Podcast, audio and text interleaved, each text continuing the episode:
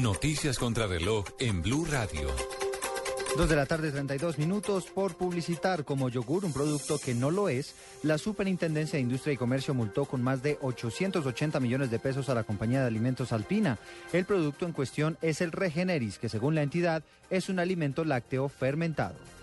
El gobierno de Colombia advirtió que no le dará asilo político a los cubanos que se encuentran en tránsito desde hace ocho días en el aeropuerto El Dorado y se rehusan a regresar a su país.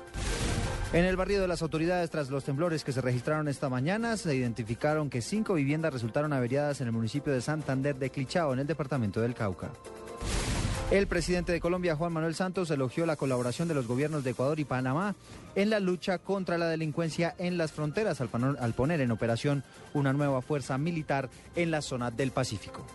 Dos de la tarde y 33 minutos. Quédense con Blog Deportivo.